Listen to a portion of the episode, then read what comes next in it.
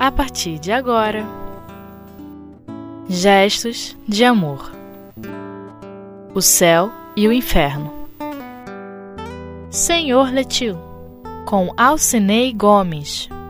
Amigos da Rádio Espiritismo.net, mais uma vez estamos a estudar o livro O Céu e o Inferno, agora em sua segunda parte, que trata das comunicações, né, da, dos exemplos, e o objeto de estudo é o capítulo oitavo, que trata das expiações terrestres.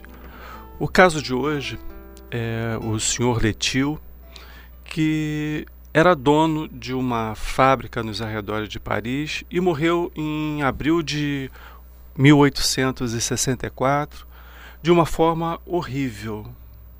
Estava a trabalhar em, em, sua fábrica quando uma caldeira de verniz que estava fervendo pegou fogo e tombou sobre ele.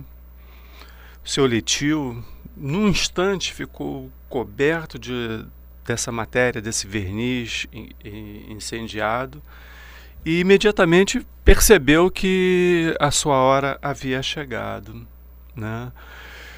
Sozinho, naquele momento, na companhia apenas de um aprendiz, um jovem aprendiz, ele ainda teve força, resistência, coragem para caminhar para a sua residência, que se encontrava a cerca de 200 metros da, da sua fábrica. Né? Quando foi possível ele ser atendido, dar-lhe os primeiros socorros, estava completamente queimado a, a sua carne ao ponto de que em alguns pontos já estava até se desprendendo, caindo aos pedaços. Os ossos da face e de um lado de seu corpo já estavam até aparentes. Imaginem a intensidade da dor que o senhor Letil sentia nesse momento. E ele ficou nessa agonia, sentindo essas dores, por 12 horas. Foi bastante tempo em que ele é, sentiu essas dores intensas e mesmo assim ele conservou a presença de espírito, a lucidez até o último momento, pondo em ordem uh, os negócios, né? e em nenhum momento se ouviu do senhor Letil uma palavra de lamúria, de lamento, uma queixa, e quando findou a vitalidade do seu corpo, ele morreu orando a Deus. Com relação ao comportamento do senhor Letil ao longo da vida, né, ele era um homem muito honrado, de um caráter brando, benevolente, amado e estimado por todos aqueles que o conheciam. Né? Do ponto de vista religioso, ele havia abraçado a doutrina espírita, tinha esse conhecimento, inclusive uh, portador de mediunidade. Ele eh, recebia comunicações mediúnicas, né, mas eh, havia abraçado as ideias espíritas, mas o seu entusiasmo não foi bastante intenso, né? mas a, a forma de interpretação das comunicações que ele recebia, ele era bastante crédulo e ingênuo, é, mas mesmo assim, é, mesmo sendo vítima de numerosas mistificações, é, não abalou a sua fé. A confiança no que os espíritos lhe diziam era levada em certa circunstância até a ingenuidade, mas ele confiava plenamente em Deus. Né? Na, no dia 29 de abril, ou seja, poucos dias após a, a morte do seu corpo físico, e ainda sob influência do terrível acontecimento, né, desse grave acidente, ele se, com, foi, se comunicou na, na Sociedade Espírita de Paris, né? e em sua comunicação ele mostrou que ainda estava de uma tristeza muito profunda e ainda a, aterrorizado pela morte trágica. É, imaginava uh, sob a espada de um, um carrasco em função da intensidade do seu sofrimento. Né? Ele ainda sentia o cheiro da, do processo que o seu corpo físico sofreu ao ser submetido ao verniz fervente, né? E com a agonia de 12 horas, ele se sentia como portador de uma culpa muito intensa, mas mesmo assim suportou sem se queixar. Ele tinha a certeza que Deus lhe daria o seu perdão. Essa confiança, essa força, essa forma como enfrentou uma situação tão difícil, ele relata que foi fruto de seu conhecimento sobre o Espiritismo. E que, naquele momento, ele via que, sem esta benigna crença, palavras dele, teria continuado no delírio em que foi lançado após a morte horrível. Né? A experiência que Letil nos mostra né, que, apesar de estar num sofrimento intenso, ele esteve sempre amparado. Né? Até a, o seu último suspiro, ele tinha o seu consolador, o seu anjo guardião, o seu anjo protetor ao seu lado. Antes mesmo de acontecer a morte do corpo físico, ele já ouvia ao seu lado, ele estava a ampará-lo, não através de palavras, mas ele diz que o seu anjo protetor estava silencioso e mudo, mas consolava-o pelo coração. E quando aconteceu a morte do corpo físico, e seu anjo guardião, seu consolador, lhe disse: Vem, meu filho, e revê o dia. E assim, após esse momento de libertação, ele passou a respirar mais livremente e ainda acreditando que saía de um sonho horrível. Né? Em seguida, ele pediu ao seu anjo guardião permissão para ver a sua casa e foi concedido. E ao chegar à sua residência, ele percebeu a forma como os seus familiares e amigos reagiam àquela situação terrível, é claro, né?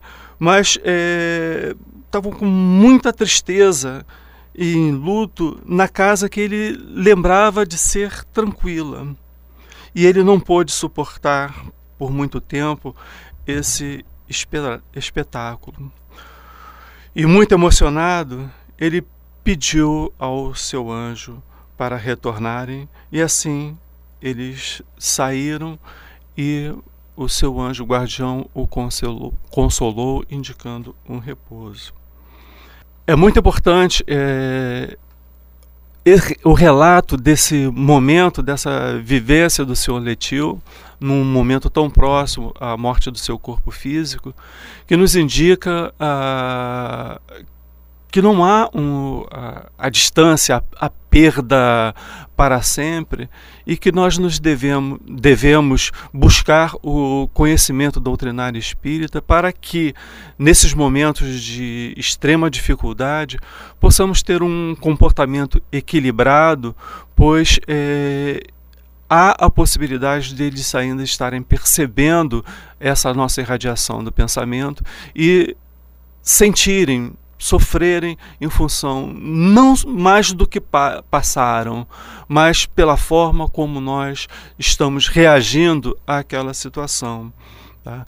Não que não vamos sentir a dor de um momento tão grave, mas que não devemos transformar essa dor em sofrimento, assim como o senhor Letil se comportou ao longo de todo o seu processo bastante doloroso, ele se manteve equilibrado, confiante, com fé e coragem para enfrentar essa dificuldade intensa ao qual ele foi submetido.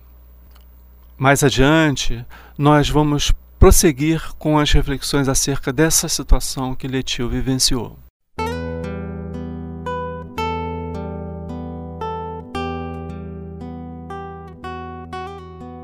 Gestos de amor.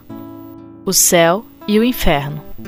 Bom, como falamos na primeira parte, o Senhor Letil foi um homem muito honrado, de caráter brando, benevolente, amado e estimado por todos aqueles que o conhecia, e mesmo assim vivenciou ah, aquele acidente trágico, dores terríveis né? E o que pode ter sido a, a causa?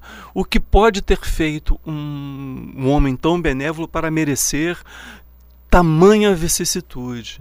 Né? Nós sabemos que Deus é infinitamente bom, justo, misericordioso, e se permitiu que algo acontecesse de tão intenso, havia uma razão para isso.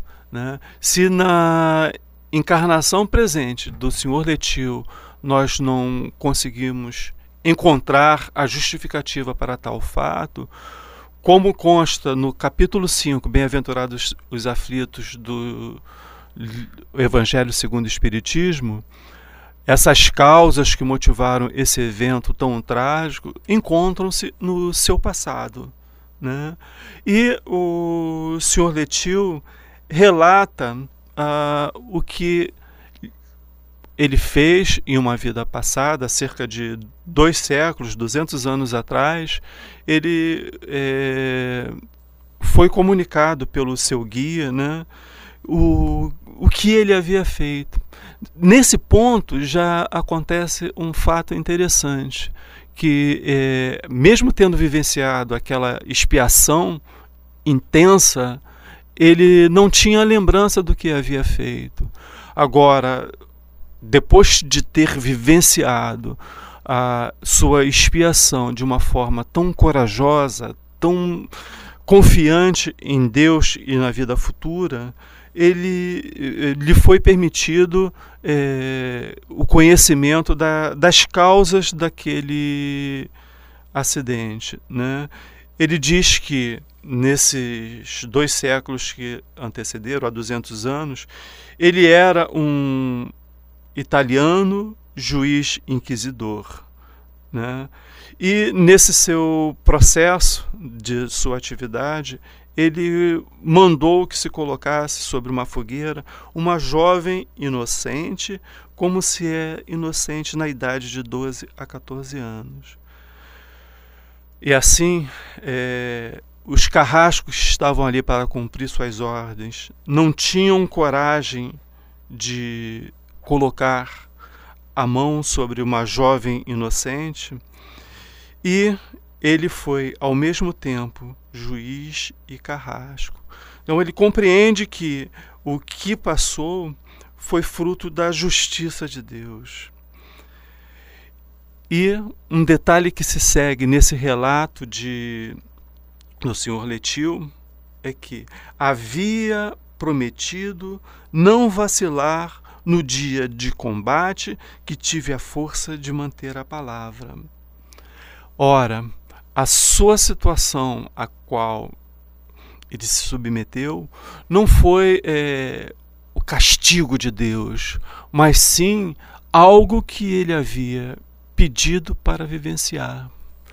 Em alguns momentos, por é, termos enraizado em nosso coração a o olho por olho, dente por dente, achamos que há a necessidade de vivenciar exatamente aquilo que fizemos o outro sentir ao longo do tempo.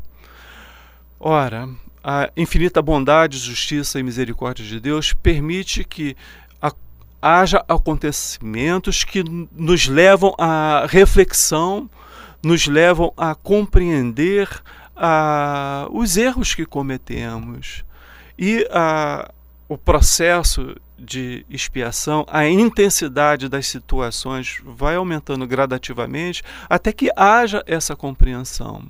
Agora, o senhor Letil, em função da compreensão da gravidade do, da escolha que fez, achou que para se sentir liberto dessa situação precisava vivenciar dessa forma. Mas é, a diferença fundamental entre aquilo que ele praticou e aquilo que ele vivenciou, que a ação praticada por ele foi escolha. Né? E a expiação, o processo de expiação que ele vivenciou, não teve um agente a levá-lo a vivenciar a mesma dor que fez o outro sofrer. Foi um acidente, pois ninguém está nessa vida para cometer o erro. Que haja ah, as situações e que as pessoas, no exercício do seu livre-arbítrio, façam essas escolhas equivocadas, mas ai daqueles que as cometam, pois sempre há o erro e a consequência desse erro. E como se diz, se não acontecer nessa vida, será numa outra, no momento oportuno, quando nós estivermos preparados para vivenciá-lo. E a postura de Letil, nesse caso, nessa vivência intensa, mostra o quanto ele foi preparado nesses dois séculos para cumprir o seu processo expiatório. Mas ele fala que ainda falta um outro ponto também fundamental nesse processo das consequências das coisas que praticamos. Ele ainda precisa do perdão daquela que foi sua vítima. E por não estar ainda completamente é, livre desse processo, ele pede, implora que o esquecimento do passado lhe seja concedido. E o seu anjo guardião lhe diz que em alguns dias isso lhe será concedido. Olha, a seguir Letil faz uma ode, um agradecimento a Deus de uma forma tão intensa quanto a esse benefício que é o esquecimento do passado. Nós, em nossa dificuldade de compreensão, quantas vezes falamos: Meu Deus, o que fiz para merecer? Olha, graças a esse benefício, a, ao esquecimento do passado, nós estamos mais é, à vontade no exercício do nosso livre-arbítrio.